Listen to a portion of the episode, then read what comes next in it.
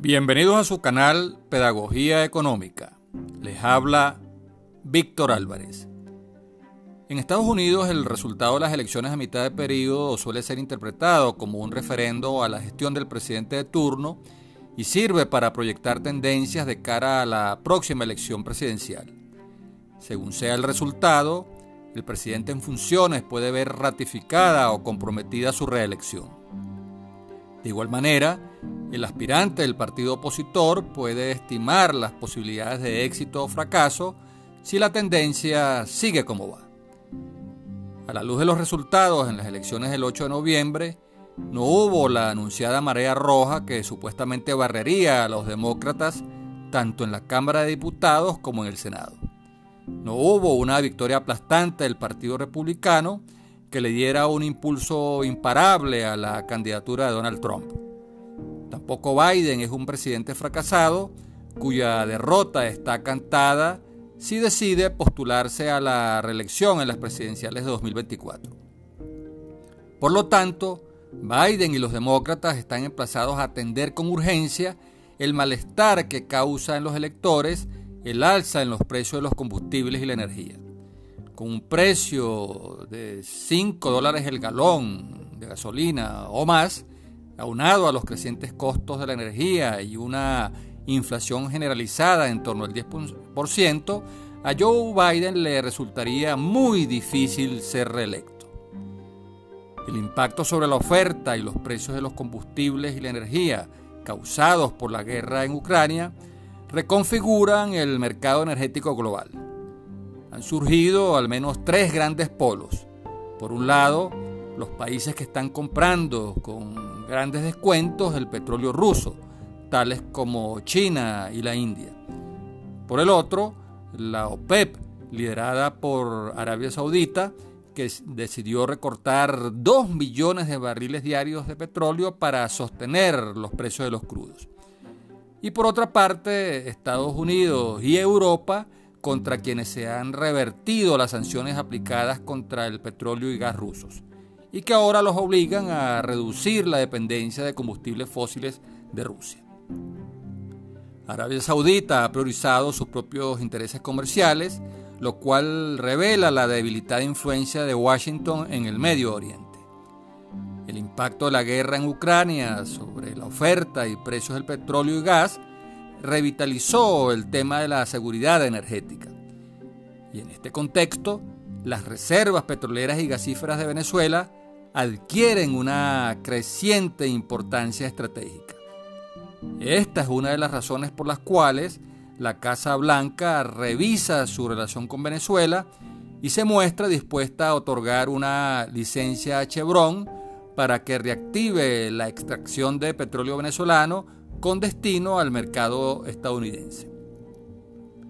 Para hacer potable la flexibilización de las sanciones, Biden las condicionará a una mejora de las garantías electorales. Biden debe apurar una solución electoral del conflicto venezolano, toda vez que los republicanos no lo dejarán hacer negocios con un gobierno que no reconocen ni con una PDVSA que está sancionada. Solo si las negociaciones se hacen a través de un gobierno electo en unos comicios a tono con los estándares internacionales, es que los demócratas podrán anular el obstruccionismo republicano. Tengamos en cuenta que la pérdida del control legislativo puede comprometer la continuidad de las iniciativas de Biden, entre ellas el programa de infraestructura para construir carreteras y puentes. Justo en ese plan, los crudos venezolanos eh, pesados eh, que se utilizan para la producción de asfalto pasan a tener una creciente importancia. Venezuela es un país que cuenta con las reservas de petróleo y gas que ahora Biden necesita para frenar eh, el alza de los combustibles, la eh, energía, desacelerar la inflación y recuperar la confianza de los electores. Aparte del Medio Oriente, las grandes reservas de petróleo pesado se concentran en Canadá y Venezuela.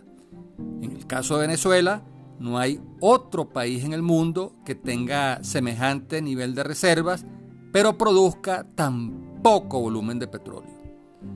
Arabia Saudita puede aumentar la producción desde 10 millones 600 mil barriles hasta 12 millones.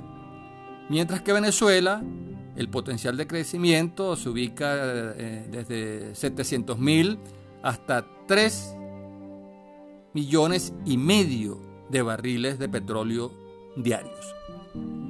Tal potencial es considerablemente superior al de cualquier otro país. En este escenario, las reservas de petróleo y gas venezolanos cobran un creciente valor estratégico y electoral. Para poder sentarse a negociar cuanto antes con un gobierno legalmente electo y reconocido nacional e internacionalmente, a Biden le conviene que en Venezuela se adelanten las presidenciales. Maduro lanzó la idea de adelantar las elecciones y el embajador James Story dijo que el adelanto de las presidenciales en Venezuela se puede discutir en la mesa de México. La constitución venezolana establece que deben celebrarse en 2024 sin definir con exactitud en qué mes. Por lo tanto, es el cálculo electoral para la reelección de Biden lo que va a incentivar el apoyo de la Casa Blanca al adelanto de las presidenciales en Venezuela.